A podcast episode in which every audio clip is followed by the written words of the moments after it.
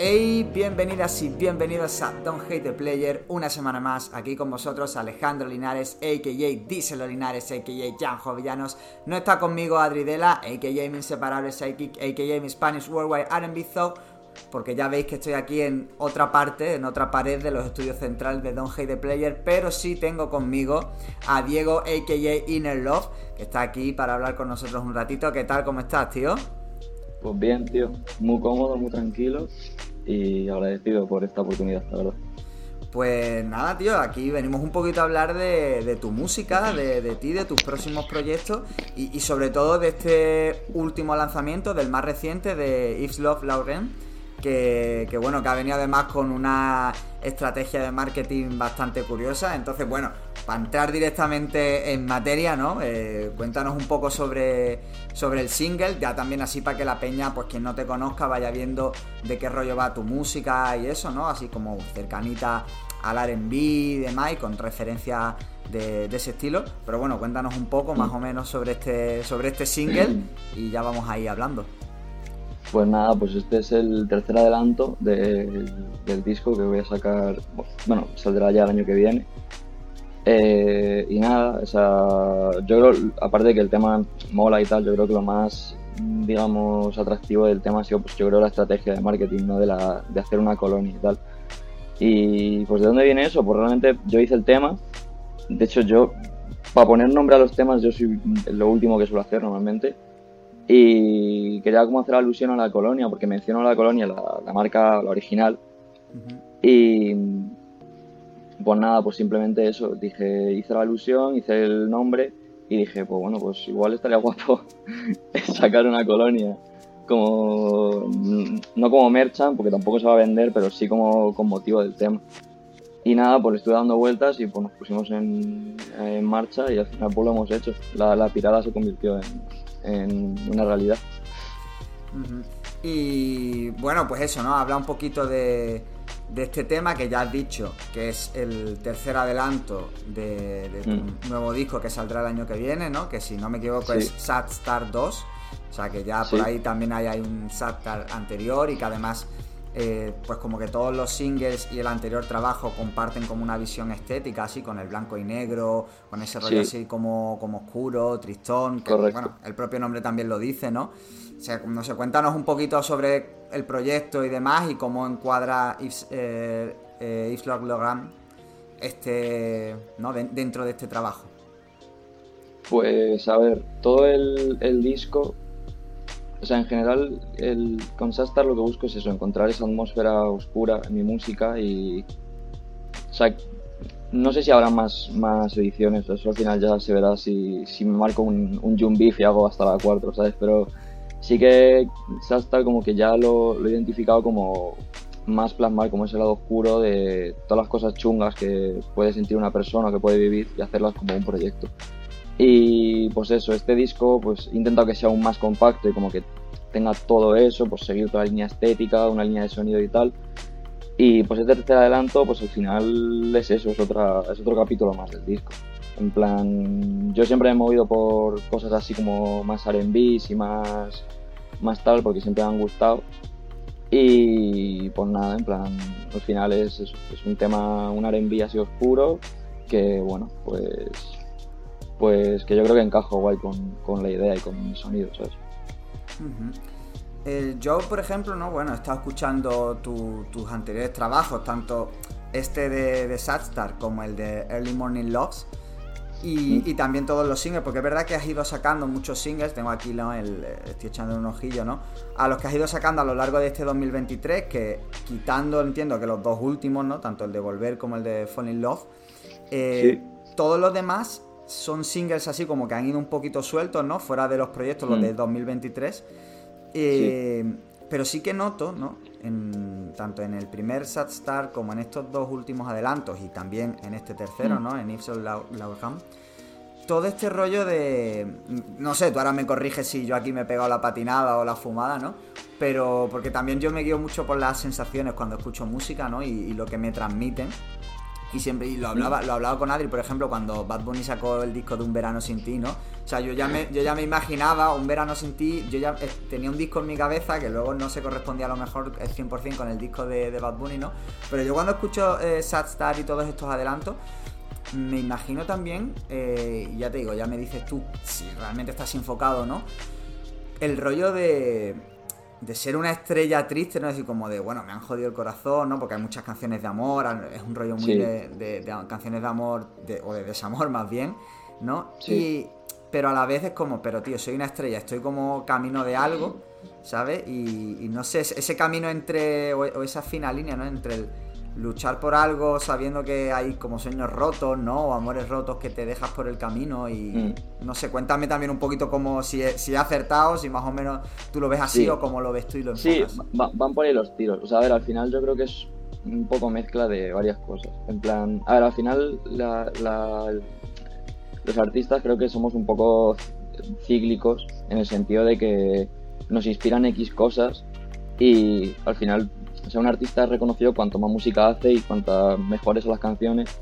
Y muchas veces, pues, para hacer música tienes que estar inspirado y lo que te inspira, pues, el 90% de las ocasiones, quitando a lo mejor que tengas una emoción muy concreta en cierto momento, son pues, pues cosas malas o cosas tristes. Por eso te digo que al final, o sea, Star como que muestra mucho eso, el, estar jodido al final, aunque es una mierda, también es un poco un mensaje pues, en plan optimista el estar jodido puede formar parte de algo grande y algo que al final acabe siendo positivo, ¿sabes? Eso por un lado. Y luego por el otro lado tiene una parte más, yo creo, conceptual, que cuando salga el disco, como que se ve, el plan ya completo, como que se verá ya mejor, que es que sobre todo esta segunda parte habla mucho pues de, de equilibrar la ambición y el amor, ¿sabes? Y todo el amor entendido como la parte buena y la parte mala, ¿sabes? En plan, la parte buena, pues tú estás, puedes estar de puta madre y puedes estar eh, súper feliz y súper enamorada y que todo vaya guay y puede tener la parte mala de pues, cuando va mal. Y tienes eso también como que compaginarlo con tus ambiciones y decir, hostia, pues estoy jodido y, y tal, pero yo tengo mi sueño, tengo que seguir para adelante con esto y tirar del carro. Y bueno, también pues el otro lado de que tú puedes estar muy bien con una persona y también puedes estar tú a tope con tu movida y tener en cuenta que porque no puedes estarte obcecado en únicamente triunfar y ser el mejor y tal, porque al final tienes una persona a tu que tienes que, tienes que hacer caso y tienes que cuidar, ¿sabes? Es como, habla de ese equilibrio y de, no sé si equilibrio, pero sí como poner en, el tapete esas dos cosas, esos dos conceptos y, al final pues hablar de ellos, ¿sabes? O sea, bueno, es, bastante interesante porque yo creo que es algo que para todas las personas que nos hemos dedicado o bien a hacer música o bien a, a proyectos creativos, ¿no? Como al, intentar llevar un proyecto o sacar un proyecto adelante, ¿no? Como que siempre tenemos ahí, ¿no? Esa, esa doble vía de decir, tengo que luchar por lo mío, pero a la vez tengo también que, cuidar de mi vida, ¿no? Y que ver qué, coño hago con mi vida más allá de tirar de esto, porque si no me absorbe. Y claro. bueno, tú al final eres, o sea, eres bastante joven porque estás bichando, o sea, tú, tienes 20 años creo que era o por ahí. No, cumplo 20 en dos semanas. O sea, que, con más motivo, ¿no? Claro, pues, o sea, que realmente llevas, y, por lo que llevas al menos publicado en, música, que, que, empezaste el año pasado así como a publicar más en serio, en 2022, con, con dos discos, o sea, que, no es poca cosa. Sí. Claro, tú realmente estás empezando tu, carrera, ¿no? O sea, claro, claro, es que por eso también. O sea, es rollo al final yo no sé este disco, por ejemplo, lo que repercutirá y lo que significará en mi carrera, ¿sabes? Pero yo soy consciente de eso también. Y eso también es otra cosa que hay que tener en cuenta en mi caso. O sea, al final, Sastar, por lo que he escuchado de otro artista, puede decir, entiendo esto, esto y esto, pero en mi caso personal también es decir, joder, no se te puede tirar la olla y no puedes subirte a la parra que tienes 19 años, ¿sabes?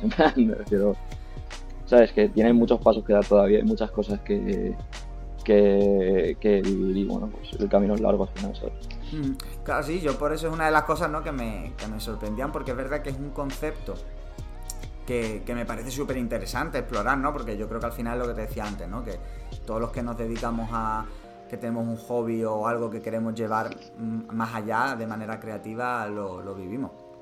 Pero que a la vez me, me parece curioso, ¿no? Pues bueno, yo al final te saco nueve años y, y, yo puedo sentir, ¿no? Como que al final estoy también en ese proceso de, de eso. Mm. Pero cuando estás empezando, ¿cómo, a nivel de repercusión, sobre todo, qué diferencia hay entre el Inner Love de, de Star 1, ¿no?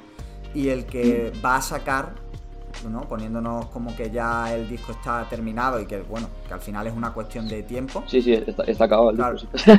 Pues, por, eso digo, ¿no? Entre, entre el, Inner Love que, va a sacar ya un disco, un Sad Star 2, un año después, bueno, un año y pico después, porque el primero se sacó mm. a principios de 2022, claro. Mm. qué, diferencia hay eso a nivel, sobre todo, de, repercusión en ese camino, ¿no? En, el camino de, la estrella triste. ¿Qué hay, qué camino ha, habido en este, en este último año y medio que se pueda ver reflejado en el álbum o en la, propia música que tú haces? Pues a ver, a nivel de repercusión, obviamente, o sea, tengo, ya tengo, siento que tengo más gente que me escucha y gente que está pendiente de lo que hago, pero donde sí que lo he notado más es en los recursos y en la gente que, con la que, o sea, que está dispuesta a trabajar conmigo, o sea, ya sean eh, otros cantantes, ya sean eh, filmmakers, ya sean productores, ¿sabes? Eso sí que, ¿sabes? Al final también te va a dar repercusión, ¿sabes? En plan, un chaval con 100 oyentes a lo mejor no tiene eso. ¿Sabes? Yo cuando saqué Star 1, yo me acuerdo que cuando saqué Star 1 yo llegué a 200 oyentes con el disco. Y yo ya decía, hostia, la puta hostia, ¿sabes? Y ahora, rollo, he crecido en oyentes y también, pues, en parte, gracias a que he crecido en oyentes, pues tengo esas, cosas a mano, ¿sabes? Y me permite, pues, hacer todo lo de la colonia, tener un tío que me haga las portadas, eh, que con el que me entienda y con quien pueda sentarme a hablar de ello, un director creativo, un manager, ¿sabes? Que eso al final es lo que yo creo que realmente me ha dado el crecer un poco en repercusión. Más que a lo mejor el que me conozca más gente, ¿sabes? O sea, claro, tener también un, equipo de trabajo, ¿no? Más allá de lo musical, tener un equipo de trabajo también eh, fuera de lo que es la propia música, ¿no? O sea, porque al final claro en los videoclips también es verdad que eso, hay un cuidado de, la imagen, de la producción del, propio videoclip, eh, de, eso, de, toda la estética y demás. Bueno, incluso la publicación esta, ¿no? En, en, Callao, ¿no? O sea, que hay veces cosas que de Madrid que no termino de pillar. Eso, es Callao, ¿verdad?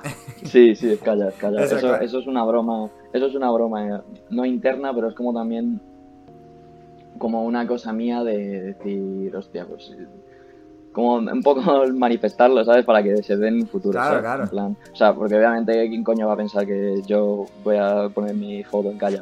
Pues en plan, rollo es eso, para que dentro de los años que sean, dos, tres, cuatro años, cuando sí que pueda permitirme que salga mi foto en callado, por decir, mira. está guay, sí, está guay manifestando. ¿Con qué gente? Porque bueno, sé que tienes ahí por ahí un colectivo de gente, ¿no? Con la, con la que curras y demás. Mm. ¿Con qué, eso, ¿Con qué gente te estás moviendo ahora mismo a nivel de producciones, a nivel de pues el trabajo en los vídeos, en el estilismo, en eso, en los directores creativos con los que te mueves a la hora de, venga, pues vamos mm. a hacer esto así de esta manera o no lo vamos a hacer así de esta otra manera o, y todas estas cosas? Pues principalmente mi equipo de trabajo somos eh, cinco personas. Somos, eh, bueno, contándome a mí, está, eh, bueno, Ángel, que es mi manager, que me lleva todo el tema, bueno, que me lleva a mí, Luego está Alex, eh, soy Alex Z, en, Instagram se llama, que es el que me hace las portadas y el que lleva como toda la línea estética. Toda todo el imaginario visual eh, lo está, está a su cargo. Luego está eh, Pablo Roca, que es quien, quien más el director creativo y más a nivel, yo creo, estilismos y tal, el que ve las pintas con las que salgo, el que ha entendido como quién es Innerlock como artista, lo que quiere transmitir Innerlock como artista, más que a lo mejor, porque Alex se centra más en que te entre por los ojos X tema o X disco o X vídeo, X tal. Y Pablo es el que se encarga más de que te entre por los ojos yo como o mi identidad, ¿sabes? Y yo como figura. Y luego he currado todo el año con Teo, eh, Dan Theodore, que es el que, me el que lleva el mix y el master de todo el disco. Y producciones, pues bueno, el disco está producido por bastantes personas. O sea. y, pero gente que ocurre a día a día, pues las que te he dicho, las cinco. Y una cosa, bueno, pues, ya que lo has sacado, porque me parece bastante interesante, ¿no? Que has dicho la persona que, sabe, ¿no? O que busca a qué, a qué suena o a dónde quiere llegar Inner Love, ¿no? Y a, mm. eso, ¿cuál es el camino? ¿Cuál es la identidad de Inner Love ahora mismo? Tanto por el tanto a nivel de, vamos a decir, conceptual, ¿no? Como a nivel de influencias musicales, ¿no? De, de, en, qué, mm. de, en qué onda estás. Porque, bueno, ya has dicho, ¿no? Es todo un rollo muy RB, pero, por ejemplo, escuchando eh, Early Morning Loves, que, es el disco que sacaste a finales del año pasado, y o sea, no voy a decir que son cosas totalmente distintas y como que no tienen nada que ver una con la otra, pero que yo entiendo que, va a tener Sad Star 2, va a tener mucho más que ver con el primero que con, con este Early Morning Loves, ¿sabes? Y, con los singles que han ido saliendo también por ahí, ¿no? Em, a ver, no es todo R&B, o sea, el disco, lo que está haciendo sí que es bastante R&B, pero el disco va a saber que tiene una fruta más eh, trapera, o sea, eso ya se verá ya, cuando salga el álbum y, bueno, los siguientes adelantos ya son un poco más así sí que, o sea, yo sí que digo que tengo esa faceta en B porque al final yo no me tiro traps al estilo, yo qué sé, Kodak Black, ¿sabes? En plan, yo, mis traps sí que tienen como su cosa cantadita y su cosa que, bueno, más melódica. Pero, pero, pero sí. Y lo otro que era la pregunta, lo de lo de mi identidad o... Claro, sí, la, la, identidad de, de, de Lofo. O sea, es que es verdad que es una pregunta complicada de responder, ¿no? Pero no sé, la manera de que. de, qué es lo que hace, ¿no? O sea, o cómo, ¿Mm? cómo, tú dirías a una persona que no te conoce, como, tío, esto es lo que me hace a mí mm, diferente o, o peculiar o, lo, por lo que merece la pena al final escucharme, porque al final también el trabajo de un director creativo es eso, es como destacarte entre los cientos de personas del underground que hay haciendo música y música pues eso, de más o menos del mismo rollo y, y eso, tío. A ver, mi, identidad mía como persona, de cómo va a percibir la gente, creo que es una cosa que se va a ir dando con el tiempo y a medida que mi carrera vaya siendo, en plan, vaya dando pasos y vaya dando golpes y cosas. O sea, eso al final creo que es más en cómo me puedo interpretar X persona y cómo puede percibirme X persona. Pero la imagen que yo voy a transmitir de mí, sobre todo con este, con este, con este disco al final, quiero ser como la persona que dé un golpe en la mesa dentro del underground y como hacer llevar una mecánica, no voy a decir una mecánica mainstream en el sentido de hacer temas a saco y súper presionado, pero sí como de profesionalizar todo el underground, porque yo lo que siento mucho que está pasando es que hay muchos chavales que hacen música y música muy buena y con mucho talento, que están rodeados de recursos y de, de oportunidades y no las usan, ¿sabes? Es en plan, yo con este álbum quiero que la gente cuando vea ya todo pues esto, lo de ver que cada imagen está pulida, que las portadas están pulidas, lo de la colonia y tal, mm, ver que la gente se para a pensar y digo, coño, este chaval lo ha hecho, ¿sabes? Con unos recursos que yo tengo también, ¿sabes? O yo puedo llegar a tener también, que tampoco es muy complicado. Y quiero eso, que dar ese golpe de decir, soy un chaval underground que se graba en su casa, porque yo el disco entero, aunque yo ya a veces nunca voy a estudios profesionales y tal, el disco entero me lo grabo en mi casa en plan con el RODE y con una SSL, ¿sabes? Que eso cualquier persona a la que se lo, se lo puede permitir. Y quiero eso, ser como esa persona que grabándose en su casa y teniendo un estilo de trabajo super underground, está sacando un proyecto y un producto profesional, ¿sabes? No sé si, me estoy explicando bien, pero... Sí sí, sí, sí, sí, sí, sí, se entiende, se entiende. O sea, de hecho, Justo te iba a preguntar ahora, precisamente, o sea, que, está guay que lo saques ahí, va todo súper bien hilado, por, por, el, por el workflow, ¿no? Porque mm, a mí es una cosa que me interesa mucho de, saber de los artistas, ¿no? Mm. Y, sobre todo de los artistas underground, ¿no? Porque al final los artistas que, ya llevan muchos años de carrera o que tienen, pues o ya lo han dicho en muchas entrevistas, o más o menos solo suelen tener todos el mismo, el mismo workflow. Pero sobre todo en los artistas underground, mm, siempre me interesa saber cuál es, cuál es el workflow que tienen tú ya dices que grabas en tu casa, pero a la hora de, a la hora de componer o de, eh, o de estar eso, con o trabajar con un productor, ¿no? O sea, ¿cuál es tu manera de trabajar, rollo? Tú me pasas el beat, yo en mi casa escribo, grabo, luego voy al estudio, o, un día me pillan en el estudio eh, con el beat, me pongo allí con la persona, o sea, ¿cuál es tu manera de trabajar? Y cómo crees también, ¿no? Ya que, y ya que tú hablas de precisamente de profesionalizar, ¿Cómo crees tú que en este año y medio que llevas has ido profesionalizando tu, manera de trabajar y el cómo, y el cómo empieza mm. desde que empiezas la idea o el concepto de una canción hasta que esa canción ya está mm, lista para salir, ¿no? Ya sea como single solo o ya sea como single mm. con su videoclip y con todo lo demás. Em, yo, a ver, yo para empezar, vivo cosas. O sea, yo vivo cosas y siempre que me pasa algo que yo diga me puede, que puede dar juego, se me queda guardado. Yo normalmente para, hacer música suelo partir de, de, una idea o de una sensación y, y a raíz de ahí empiezo a... Es que claro, a veces eh, varía, porque hay veces que, por ejemplo, tengo el beat y me pongo a canturrear sobre él cosas sin sentido para sacar deliveries y top lines y a partir de ahí ya voy haciendo la letra, obviamente a raíz de ese concepto que tengo ya de antes o esa idea. Y otras veces, por ejemplo, sí que tengo una frase que me parece potente, una idea que es potente y ya tengo como mm, ideas o no sé explicarlo, frases sueltas, a lo mejor escritas en el blog de notas y a raíz de ahí pues ya sí que eh, escribo y luego ya pues intento como eh, acoplarlo al beat, ¿sabes?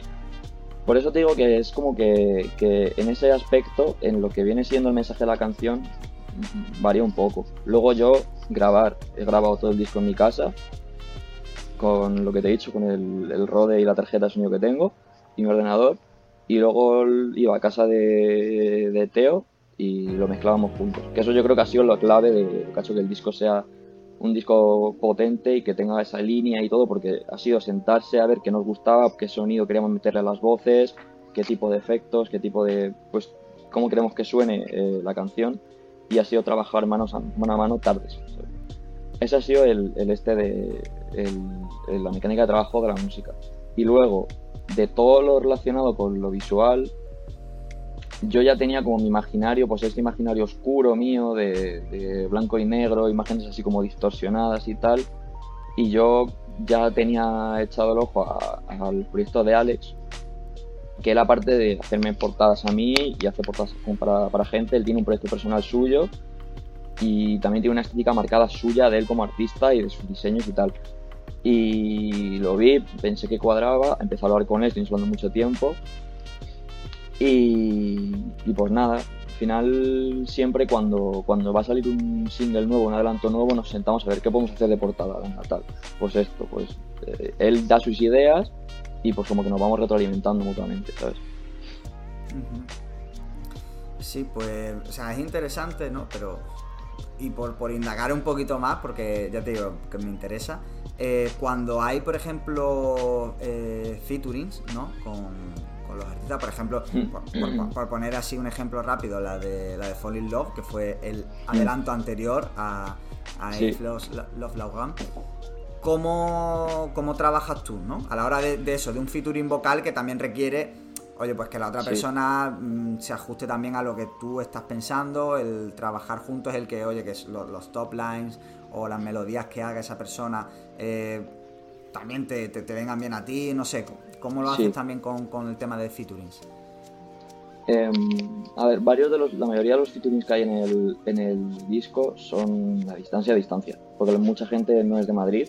Por ejemplo, Fall in Love es un open que o me mandó Chico su verso y sobre todo ese tema lo quería meter en el, lo metí en el disco por el, esa vibra más R&B y como oscura, más que a lo mejor por lo, de lo que hablaba, pero al final hay una cosa que me parece que es bonita y que me parece que, que, es algo reseñable de, este disco, que es que al final toda la gente con la que trabajo es gente que está en un punto muy parecido al mío, a nivel profesional dentro de, la música. O sea, todos son artistas emergentes que tienen hambre y que han vivido situaciones parecidas a las mías o las están viviendo.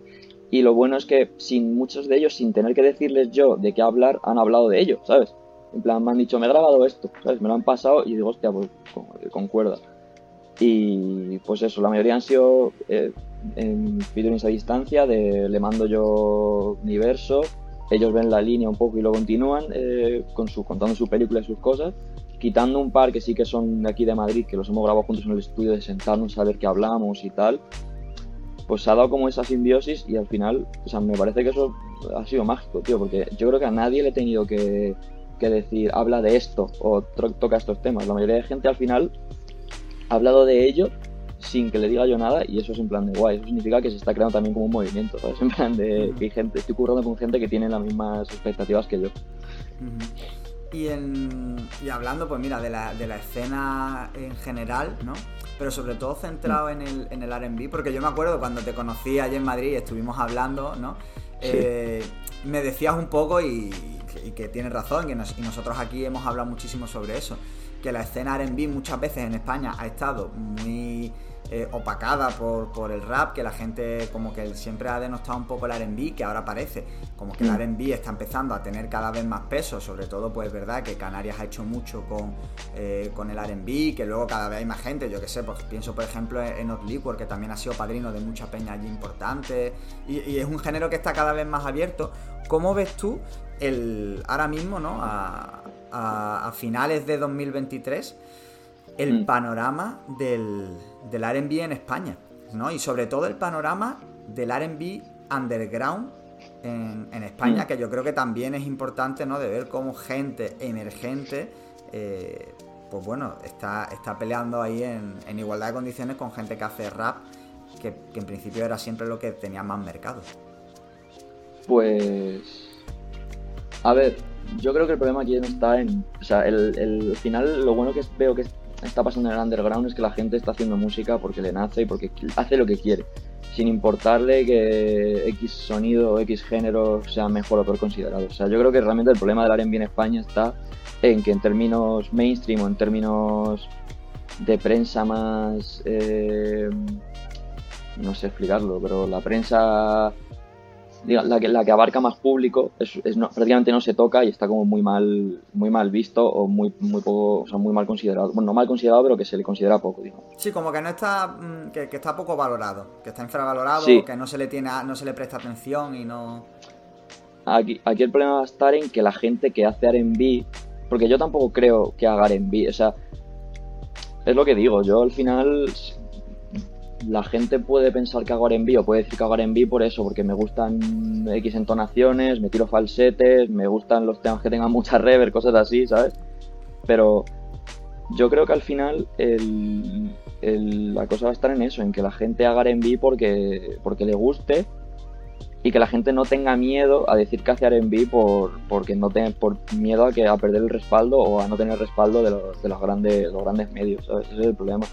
Yo a nivel underground, lo que, lo que te he dicho, veo que hay gente haciendo R&B sin saberlo, porque le mola, porque le mola The Weeknd, ¿sabes? Y dice, o le mola Sigla o le mola Party Network, se pilla un beat de YouTube de Party Network, lo hace, queda guapo, lo sube, y no sabe ni siquiera que están haciendo R&B, ¿sabes?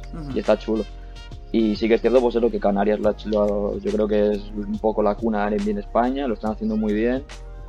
Eh, además es gente que no tiene miedo de decir que hace R&B, eh, Choclo, yo creo, el padre en ese sentido, de que llegó y dijo, yo hago R&B con toda su polla y ya está.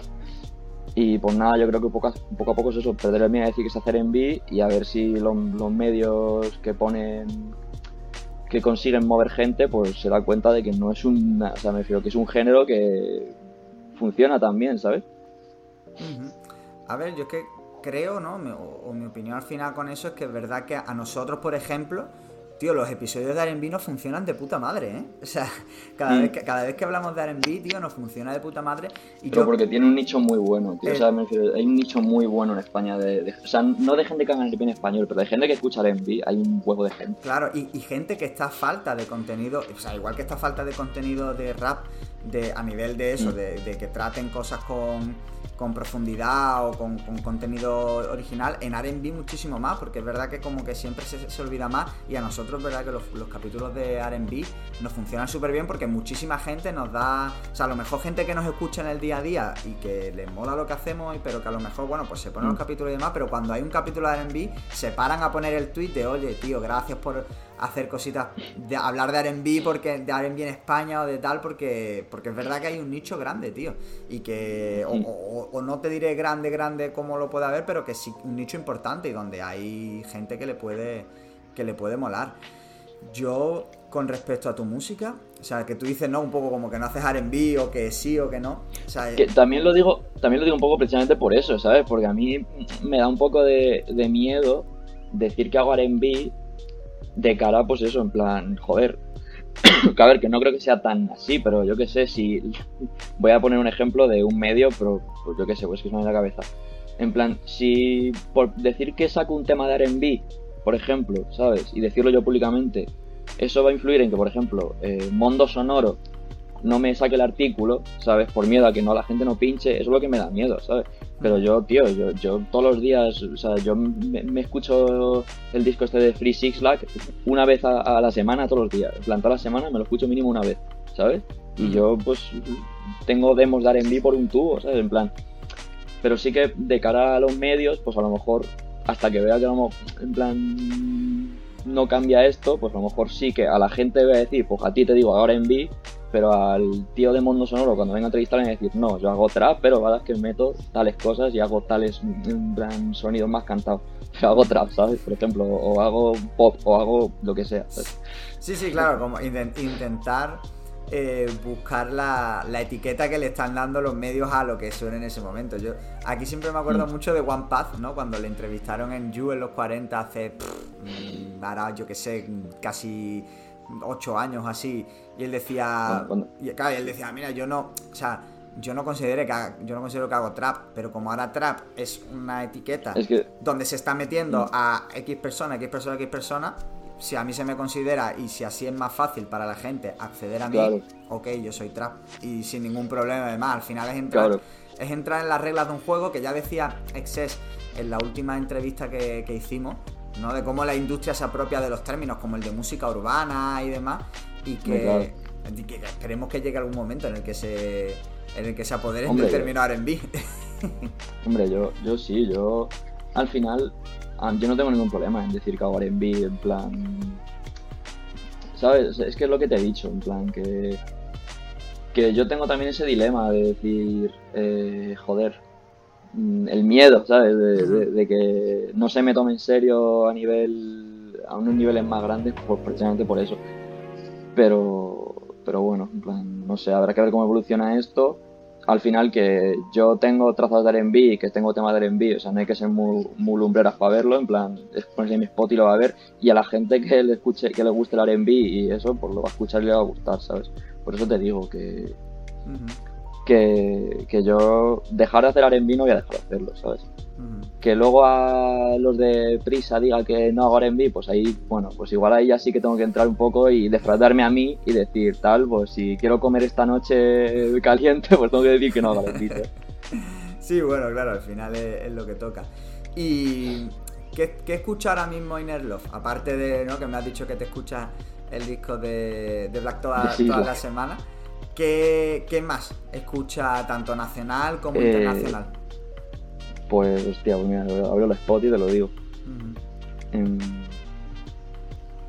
pues, a ver, en España escucho mucho, bueno, Zetangana lo escucho muchísimo, lo de siempre, yo creo que es la artista que más reproducido en mi vida.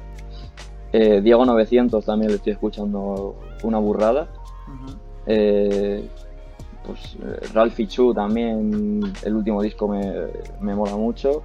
Y el último disco del Soge, por ejemplo, me, me, parece una, brutalidad. Y así más internacional, pues eso, el de lo que te he dicho. Mucho R&B, sobre todo canadiense, me, me, gusta mucho toda la escena esta de, pues no sé si, no estoy muy puesto, no sé si Ovo como tal sigue... sigue sí, bueno, al final el eh, sonido Toronto. Vigente. Claro, el sonido Toronto, que se suele llamar así mal y pronto, ¿no? De, sí, Party Next, pues claro. Party Next, Roy Woods y tal. Y, y también, pues, o sea, también estoy escuchando mucho, me ha dado, el otro día me hizo una playlist de los temas que yo escuchaba cuando tenía 15 años, ¿sabes? De rap madrileño. Y estoy también bastante, últimamente, bastante rapero, en plan, de, escucharlo me refiero, ¿sabes? En plan, pues eso. Pues yo te diría eso. En plan, rap y los artistas puntuales que te he dicho y, y adelante. Tío, ¿y qué te pareció el disco de Ralphie Chu, tío? Porque nosotros hablamos a principio de temporada de él pero hablamos como mm. casi muy por encima porque acababa de salir, tío, y, yo dije que no estaba preparado para opinar porque es verdad que el, disco mm. me, parece una voladura de cabeza a nivel de que, de que es muy complejo a nivel de, del, o sea, de entendimiento, no de o sea, ¿cómo, cómo lo diría? No, no, me parece complicado de entender, pero sí como de digerir. O sea, mucho cambio de beats, mucho, muy ecléctico, pero a la mm. vez como que tiene todo un. Es que ahí está, ahí está lo, lo guay del disco ese. O sea, ahí está, es un disco que al final no, no sabes dónde englobarlo, ni, ni, siquiera. Es que yo creo que ni él sabría, ¿sabes? Como, como, o sea, yo creo que él llega y hace lo que quiere. Y eso es lo, lo, lo que yo creo que el mérito es ese, el conseguir hacer de una cosa tan caótica algo, tío, que, que, sea escuchable y que sea tan disfrutable, ¿sabes? En plan... Mm. A mí, yo me acuerdo que yo, yo a Ralphie Chur le conocía del el tema este que se le pegó, el de, el de Rookies, que es el único tema que le conocía. Y claro, ese tema al final sí que tiene su cambio de beat, pero es un, poco, es muy trap, ¿sabes? Muy urbano. Y claro, tú te escuchas luego el disco este que te junta eh, una bulería con un reggaetón con las voces picheadas, con un tema con guitarrita.